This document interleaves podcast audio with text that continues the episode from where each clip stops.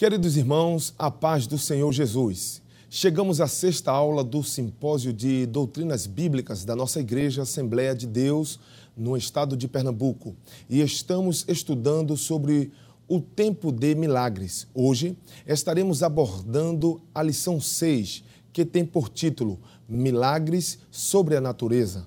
Vamos juntos aprender mais da palavra de Deus com esse tema tão pertinente nos dias atuais. Mas antes, vamos orar. Senhor, nosso Deus, nosso Pai, nós queremos te agradecer pela oportunidade que tu nos concede de louvar o teu nome através do aprendizado da tua palavra. Nós queremos te pedir, Senhor, que o teu Santo Espírito venha mais uma vez nos ajudar, nos assistir, nos capacitar, nos preparar. Leva, Senhor, a cada um de nós a uma compreensão maior da tua palavra. Nós te pedimos a tua bênção sobre a vida de cada telespectador, de cada internauta, de cada um dos irmãos convidados que estarão envolvidos nesta programação. Nós cremos em Ti e é por isso que nós oramos em nome de Jesus. Amém. Milagres sobre a natureza. Esse é o tema de hoje. Reúna sua família, com certeza Deus vai falar com você.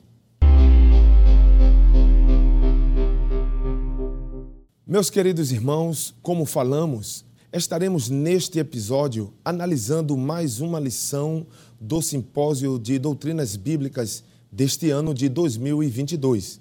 Tenho aqui em minhas mãos a revista deste simpósio publicada pela editora Berea, e certamente você tem o seu exemplar. Creio que vamos testemunhar de muitos milagres e ações divinas durante esses dias. Será de bênção para as nossas vidas. Estamos contando nesta oportunidade com a participação especial do evangelista Alessandro Barreto.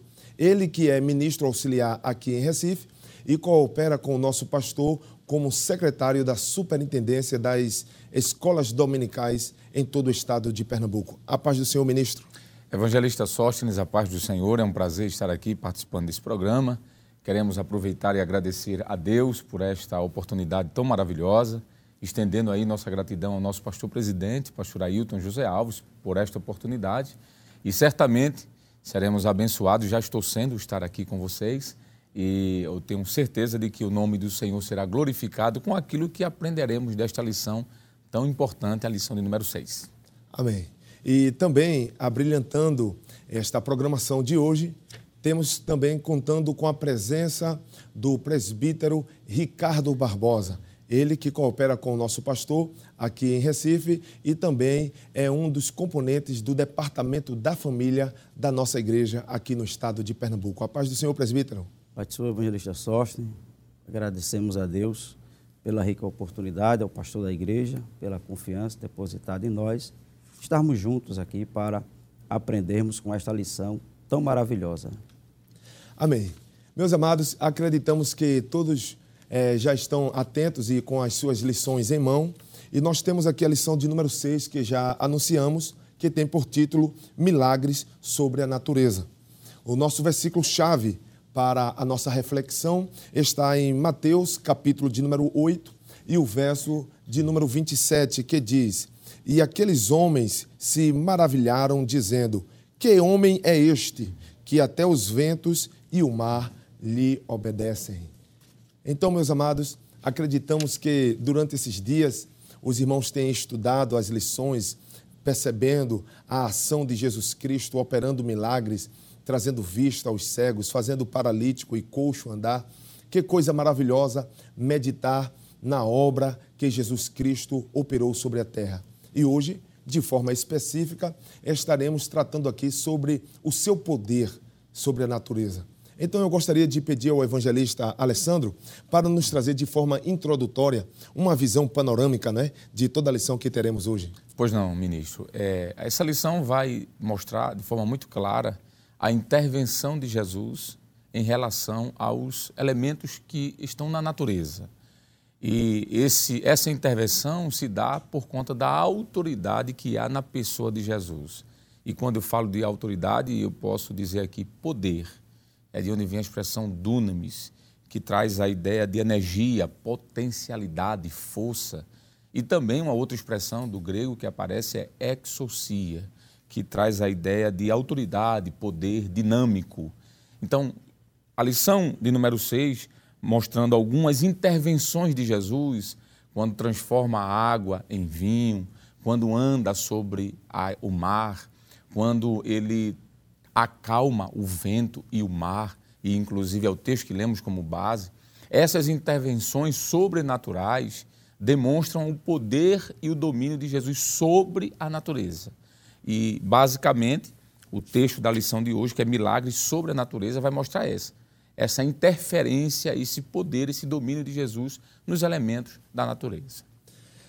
Dito isto, nesta palavra introdutória, nós podemos então perceber que Jesus manifestou a, a, o seu poder e a sua autoridade.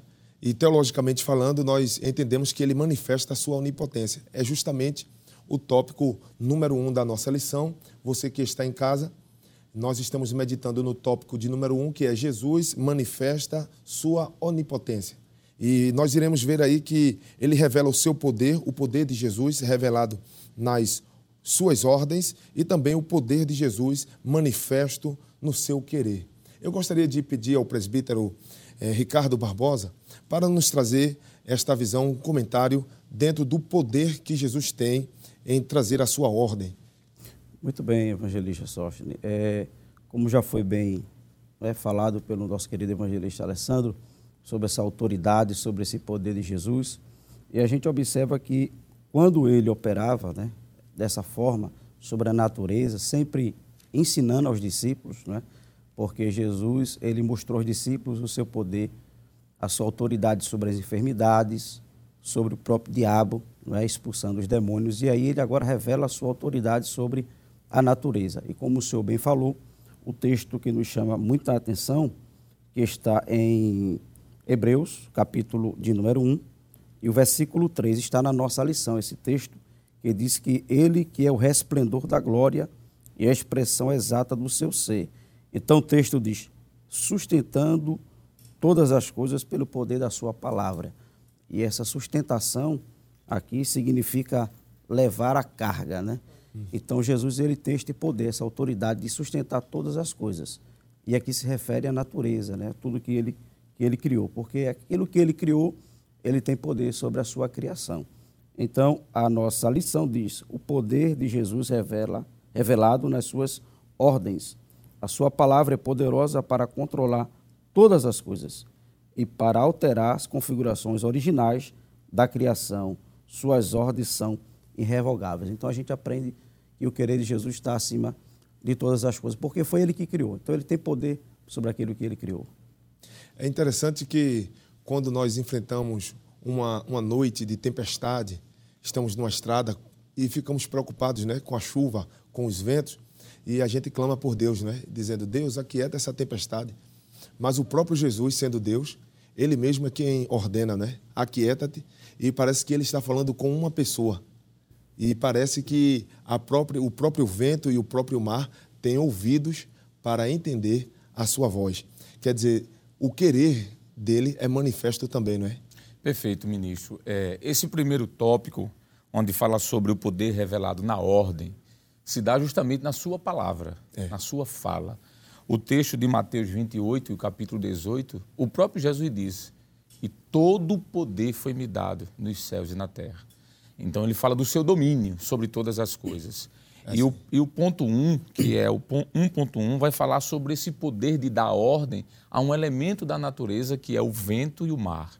O Evangelho de Marcos, no capítulo de número 4, versículo 35 ao versículo 31, os discípulos estão no barco com Jesus e de repente surge uma grande tempestade, ventos, o texto coloca no plural, o vento se levanta de uma maneira tal que o barco é quase indo a pique, e eles acordam Jesus e Jesus simplesmente dá uma ordem. E é por isso que o texto diz: o poder de Jesus é revelado das suas ordens, na sua palavra, o seu querer expresso. Ele diz: aquieta-te, mar, aquieta-te, vento. E o mar se aquietou. Então, aquela a autoridade de Cristo foi manifestada em comandar os elementos da natureza ali envolvidos que era o vento e o mar. E na sua palavra, aquele mar ele se torna quieto. Isso chama a atenção dos discípulos ao ponto deles dizerem assim: que homem é este? Que até o vento e o mar lhe obedecem. Os discípulos recém-chegados não tiveram uma experiência muito grande, eles estavam indo ter uma experiência ainda do outro lado, em Gadara, onde Jesus vai fazer a primeira libertação de um endemoniado, e eles se maravilham com aquele poder que é dado por uma palavra de Jesus. Esse primeiro ponto refere-se ao querer de Jesus expresso em palavra. Aquieta-te. E diz o texto que houve calmaria. Então Jesus demonstra seu poder no dizer e naquele momento exato as coisas acontecem. Volta ao normal, o ciclo normal das coisas.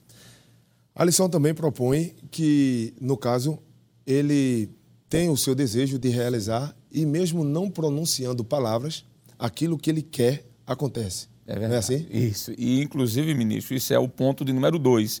O poder de Jesus manifesta no seu querer. No primeiro, fala da sua fala. Fala de algo que ele decidiu fazer. Aqui é no seu pensamento.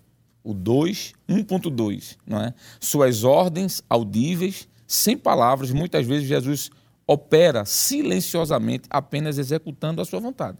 O texto nos mostra de forma muito clara de que, a partir daqui, que vai ser João, capítulo 2, versículo do 6 ao 10, quando Jesus transforma água em vinho, a gente não vai ver expressamente Jesus dizendo água se transforma em vinho. Ele manda apenas colocar água dentro de vasilhas. E naquele momento, quando as pessoas, os, os garçons, os serventes, colocam a água dentro da vasilha, o que estava em sua mente é executado. Diferente do primeiro momento de milagre. O primeiro momento de milagre, em Marcos 4, Jesus fala: vento, te aquieta. Aqui Jesus não fala, que ele pensa.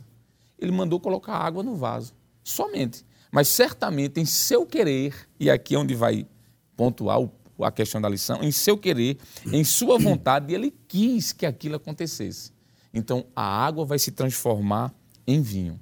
E concluindo ainda esse ponto, que eu penso que o presbítero também tem algo a dizer, em Marcos 6, de 48 ao 51, vai acontecer a mesma coisa. A gente não vai vendo, a gente não vai ver Jesus dizendo assim: água, transforme-se em algo sólido para eu andar por cima de você. Ele simplesmente pensou em andar e saiu andando sobre as águas. Então, o primeiro ponto, ele fala, é o ponto da lição. Mas o segundo é o que ele quer. Então, Jesus tem poder, essa oxocia, esse dunamis, no seu falar, mas também no seu pensar. Só basta ele pensar e aquilo que ele pensa tem que acontecer. Glória a Deus. Muito bem. Maravilha, né? a gente observa as circunstâncias, né? Tanto do primeiro milagre, quando ele acalma, como deste segundo. Mateus, ele, ele fala diferente dos outros evangelhos, porque ele diz que os discípulos seguiram Jesus. Já Lucas e Marcos, que também vai, vai falar do mesmo passagem, diz que Jesus pediu para eles ir ao barco. Né? Vamos ao barco, subir ao, ao barco. E nessa daí que o, o, evangelista acabou de falar, Jesus dando sobre, sobre a, as águas, Jesus sobe para orar e eles entram no barco para o outro lado. E a Bíblia diz que eles remavam a noite toda, né? E quando Jesus viu que eles estavam fadigados, cansados, já sendo vencidos, apesar de que eram pescadores, e Jesus agora vai mostrar a ele a autoridade que ele tem sobre a natureza, como o nosso evangelista bem falou dando a ordem e pensando. Então, as circunstâncias aconteceram, a natureza realmente estava. É? Os discípulos ficaram com medo. Observe que eram homens experientes, né? a maioria deles pescadores. Mas Jesus agora vai mostrar o seu poder sobre a natureza. É uma coisa assim, maravilhosa. Né? Glória a Deus. É, meus queridos, é, evangelista Alessandro, presbítero Ricardo, eu acredito que os senhores irão concordar comigo e você que se encontra em casa, há de entender que a teologia é muito interessante, nos dá a oportunidade de refletir sobre o poder de Deus, sobre a autoridade que Jesus tem, de falar e de acontecer. E às vezes ele não fala e também acontece pela sua vontade. Isso. E talvez você esteja em casa, e é por isso que eu digo que a teologia é interessante, porque ela nos dá a oportunidade de conhecer, mas também levar para o lado devocional para percebermos que às vezes estamos em casa, você talvez esteja em casa agora e dizendo: Jesus não falou nada para mim. Será que vai acontecer? Eu quero te dizer, se ele falar, o milagre acontece. E quando ele não fala, se ele desejar, o milagre também acontece. Não é verdade? Exatamente. E nós temos a lição de número 2. É, nesta lição, o tópico de número 2 nos apresenta uma narrativa de Lucas, onde Jesus, no capítulo de número 5, ele opera um grande milagre naquilo que é chamado de pesca milagrosa. É, presbítero Alessandro, é, é, desculpe, presbítero Ricardo, é, nós vemos esses milagres e nós percebemos que a, o comentário da lição nos sugere uma reflexão sobre algumas lições aprendidas com este milagre da pesca milagrosa. O senhor poderia citar alguns desse, dessas lições? Muito bem. Algumas? É, a nossa lição, ela nos traz é, os barcos, né? Ela diz que os barcos representam nossos recursos, onde nós nos apoiamos, os bens, profissão, formação, sustento. A nossa lição também nos apresenta as redes, são as nossas habilidades, capacidades e talentos e etc. O conhecimento sobre a pesca, eles sabiam sobre mares, lugares, círculo no lar, pilotagem do barco, mas apesar de todos os recursos à disposição, sofreram uma, um grande revés. O que eles precisavam era de um milagre. Realmente, essa passagem ela é maravilhosa. Né? Jesus passou um tempo ensinando, viu que eles estavam lavando as redes uma noite de pesca, como a nossa lição bem bem nos trouxe, a experiência que eles tinham. E é interessante a, a, a palavra de Pedro, né? quando ele termina de pregar para a multidão, ele diz a Pedro: Vamos ao mar. Em uma versão diz: Vamos ao lugar mais fundo, jogue as redes para pescar. Jesus fala no plural, né? Jesus sabia do milagre que ele ia realizar sobre a natureza e ele diz redes, ele não diz uma rede. Ele diz: Vamos lançar as redes para pescar. Pedro é um pescador profissional experiente, Jesus era um carpinteiro, isso Pedro com certeza sabia, mas Pedro já está conhecendo Jesus. E nesse conhecimento ele disse: Senhor, sobre a tua palavra nós iremos lançar essas redes. Então, a obediência ela traz um grande resultado. E Jesus ele manifesta o seu poder sobre a natureza. E aí, claro, a gente vai ver daqui a pouco sobre a pesca, né? como ele pegou os peixes. Amém. Evangelista Alessandro. É, ministro Sóstenes, é fundamental dizer que o que está em evidência aqui é o poder de Jesus sobre a natureza. Falamos do poder de Jesus anteriormente em relação a acalmar o vento e o mar, o poder de Jesus em transformar água em vinho, o poder de Jesus de andar sobre as águas. E agora nesse ponto 2 da lição, é o poder de Jesus em relação aos animais que de alguma forma estão envolvidos na natureza, que são os peixes. Eles passaram a noite toda lançando rede e não apanharam nada. Jesus os chama, os convida a retornar de onde eles vieram a noite inteira e diz: lance a rede agora do lado direito. Lance a rede. E há um questionamento ali natural. A gente fez isso a noite toda. É. Só que quem estava mandando é quem tinha o poder sobre todas as coisas. E o que nós entendemos aqui, evangelista Sóstenes, é que o poder está centrado na pessoa de Jesus. Como o presbítero falou, eu não posso pegar meus recursos, eu não posso pegar aquilo que eu tenho em mãos como algo que for que vai, quero dizer, facilitar o milagre acontecer, porque o que eu tenho é limitado. O barco as redes, o conhecimento de pesca, tudo isso fala de limitação humana. Mas Jesus estava falando de algo sobrenatural. A lógica é que não apanhasse nada, mas Jesus não mandou, então eles retornam e lançam. E qual é o princípio aqui que a gente aprende? Primeiro, o poder está sobre Jesus. Mas para que eu alcance o milagre, eu tenho que condicionar minha vontade ao que ele disse. É o condicionamento da minha vontade. Por isso que ele diz assim, ele diz, olha, eu já fiz isso a noite toda, mas sob a tua palavra, vem a expressão epiremar o rema, não é? que é sob, debaixo do que tu estás dizendo, eu vou confiar, eu vou lançar. Então, o milagre, a autoridade Jesus tem, mas a execução desse milagre, o receber do benefício, depende da minha condição de obedecer o que ele disse. Por isso que o 2.3 da lição fala sobre lançarei, lançarei a rede, não é? E aí vem o tópico A e B. Vá para onde Jesus manda ou mandar e faça o que Jesus manda ir para onde ele mandou e fazer o que ele mandou é condicionar o meu desejo à vontade dele. Porque se o, discípulo, se o discípulo dissesse assim, eu não vou, eu já vim de lá, Jesus é todo poderoso, eu sei disso, mas o milagre não aconteceria. O milagre só aconteceu, apesar de Jesus ser todo poderoso, só aconteceu porque eles condicionaram o seu querer à palavra de Jesus, à fala de Jesus. É, na sua narrativa do texto, me fez, me trouxe uma curiosidade de voltar a ele. Em Lucas capítulo 5, e o verso de número 5 diz assim a palavra de Deus. E respondendo Simão, disse-lhe: Mestre, havendo trabalhado toda a noite, nada apanhamos. Veja que o verbo apanhar, ele está conjugado é, no plural, na primeira sim, pessoa do plural. Sim, ele sim. está falando coletivamente, nada apanhamos. Mas na continuação do texto ele diz: Mas porque mandas, lançarei a rede. Exato. E aí o, o verbo lançar aparece conjugado na primeira pessoa do singular. Ele quer dizer agora: Eu vou lançar a rede. Exato. E é interessante que, como o senhor estava falando da execução para a obediência, não é? Isso. É uma, uma atitude pessoal, individual. O milagre, sem sombra de dúvida, tem a sua gênese em Deus. Jesus é Deus. É assim. Ele é Deus. Está em Deus, está em Jesus. Agora, existem coisas que ele condiciona eu fazer para que esse milagre me alcance. Hum. Então, eu tenho que ter essa atitude de crer, de lançar a rede, de puxar a rede, de esperar que os peixes cheguem. Isso é uma ação humana. Hum. Eu sei que parece um pouco estranho para alguém o que eu vou dizer, mas eu vou falar baseado no contexto que está escrito. O milagre na vida dos servos de Deus é uma cooperação, muitas vezes, entre a ação divina e humana. Aquele cego, me permita fugir um pouquinho daqui, mas aquele cego estava lá no capítulo 9 de João, ele estava à beira do caminho. Jesus faz lodo, unta os seus olhos e diz assim: vá até o tanque de Siloé e se lave. Jesus não poderia ter curado ele ali, mas a ação humana também. Então aqui a ação humana é de lançar a rede, a ação humana é de voltar ao mar, a ação humana é de esperar a rede balançar e puxar novamente. Então, um milagre está condicionado a isso. A ação também de crer, de fazer e esperar o milagre acontecer.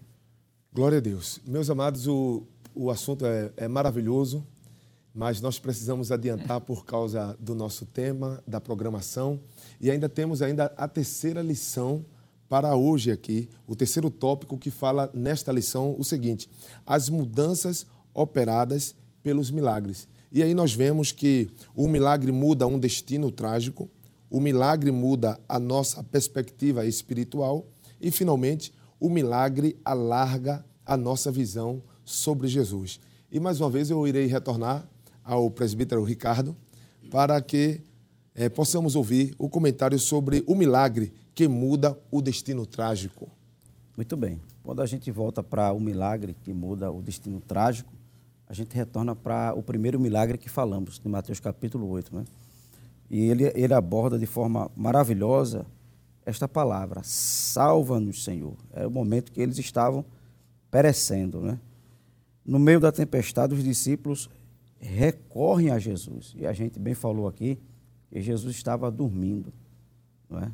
E aí, uma tempestade, quando está acontecendo na nossa vida, é, para a gente é difícil, mas para Jesus ele está dormindo. Ou seja, para Jesus essa tempestade não é nada.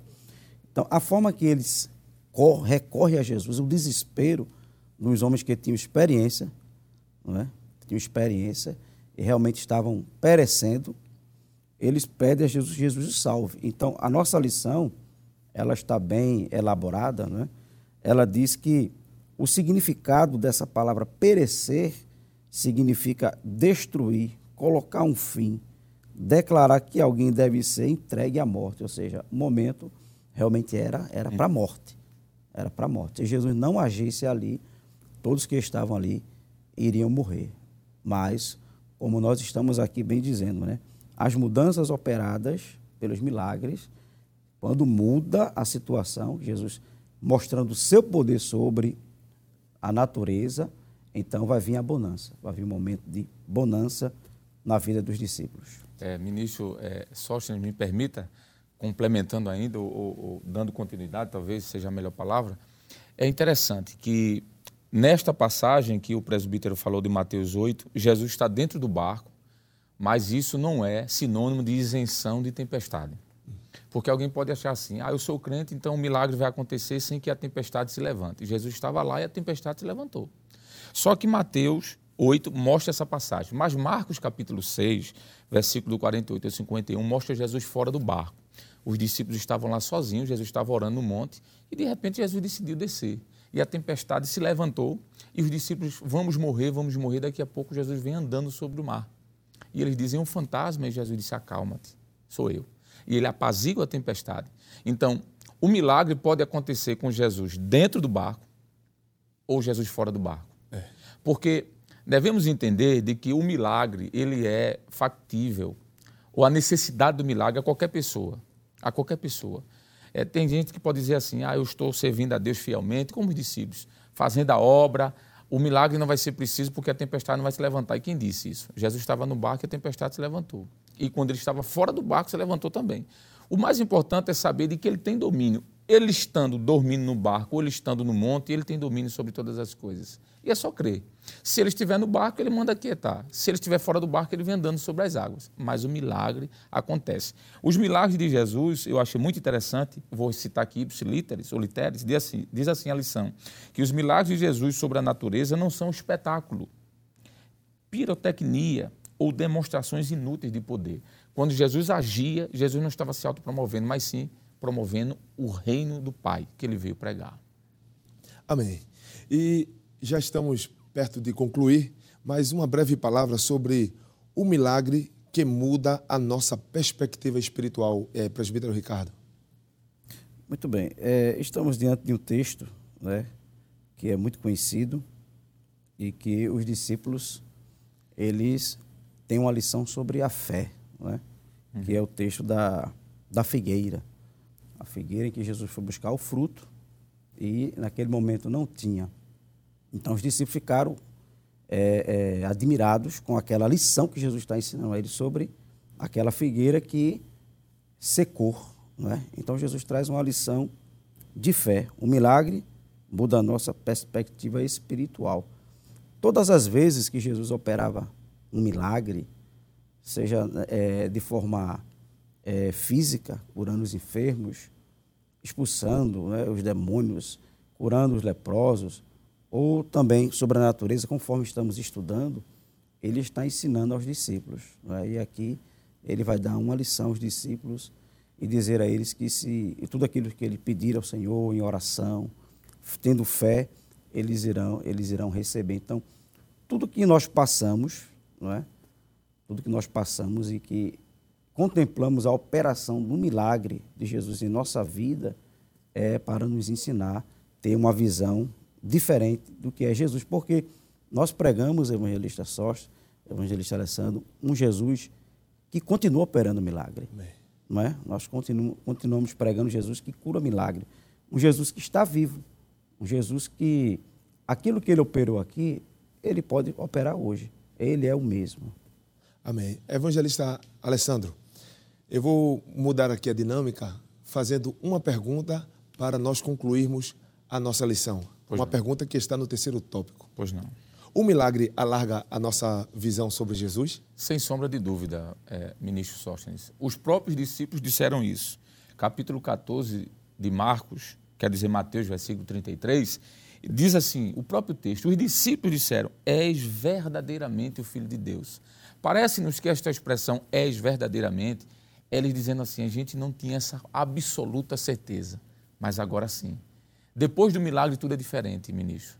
O milagre ele abre a nossa vista para Deus, para quem é Jesus, porque nós experimentamos e a experiência pessoal faz isso. Amadurecimento faz com que mudemos de ideia. Marcos, diz, Marcos capítulo 6, versículo 52, diz que os discípulos estavam com o coração um tanto quanto endurecidos, mas Marcos 6 e 51 nos diz que eles ficaram maravilhados depois que viram o milagre. Ora, o coração estava um pouco adurecido, mas depois do milagre ficaram maravilhados. A visão mudou. O milagre muda a visão para nós de quem é Jesus. Glória a Deus.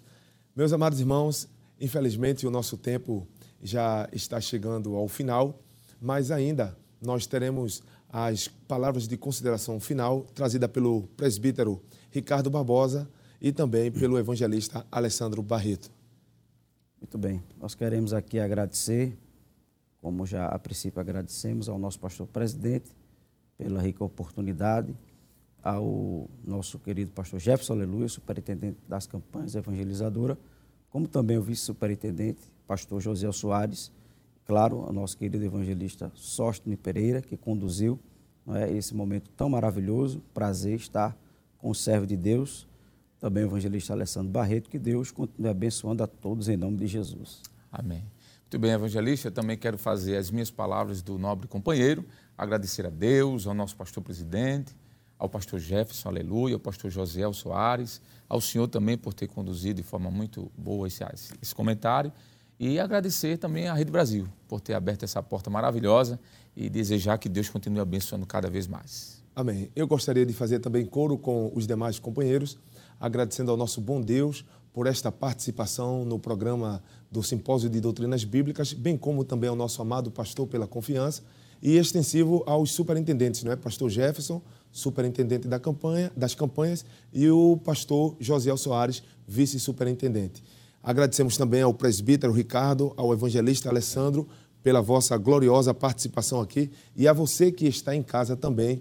Nós queremos agradecer a sua audiência em nome de Jesus. Amanhã teremos mais um programa Simpósio de Doutrinas Bíblicas a partir das 21 horas e 30 minutos, aqui na programação da Rede Brasil de Comunicação, a Rede Brasil. Não perca esta programação em nome de Jesus. Então, agora, convido a todos para que nós possamos orar.